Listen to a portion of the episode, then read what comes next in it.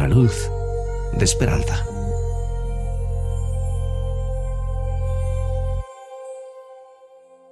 Leo del profeta Jeremías lo siguiente.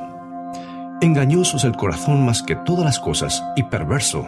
¿Quién lo conocerá? Debes tener cuidado con la manera en la que decides el curso de tu vida. El otro día leí la increíble historia de un matrimonio que estaba de vacaciones en Nueva Zelanda y alquiló un automóvil con GPS. Por lo general, es una ayuda para el turista porque le permite encontrar el camino y en vez de conducirlos con prudencia a la autopista que trataban de encontrar, ese aparatito los llevó a uno de los caminos más tenebrosos del país. Hay quienes dicen que más que una ruta es un sendero de cabras. Era un angosto camino de piedras cuyos a cuyos lados había empinadas pendientes que terminaban en una corriente de agua. Y para empeorar las cosas, había niebla y el sendero era tan angosto que no les permitía girar para regresar. Algunos informes señalan que esa zona es tan traicionera que las compañías de seguros no aseguran los que deciden viajar por allí. Aquí viene lo más curioso. El GPS estaba fallando y la pareja se quejaba de que no les hubiera avisado que el camino era malo. Sin embargo, no se habían dado cuenta de que habían carteles señalando que el camino estaba cerrado. Y esto nos lleva a nuestro versículo para hoy.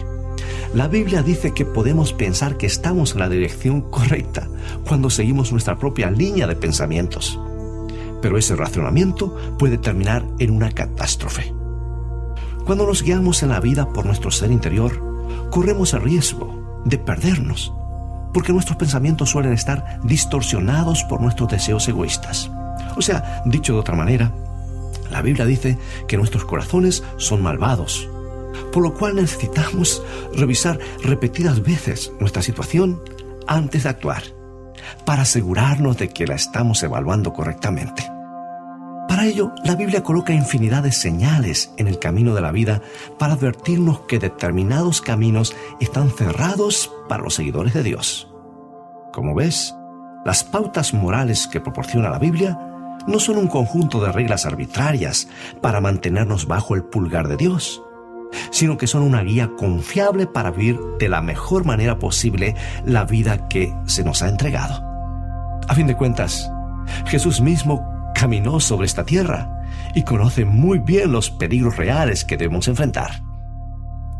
Al final del camino habrá dos clases de personas, las que prestaron atención a las señales de advertencia colocadas por Dios y las que eligieron sus propios caminos me temo que puedas darte cuenta de la diferencia, porque algunos tendrán muchas cicatrices.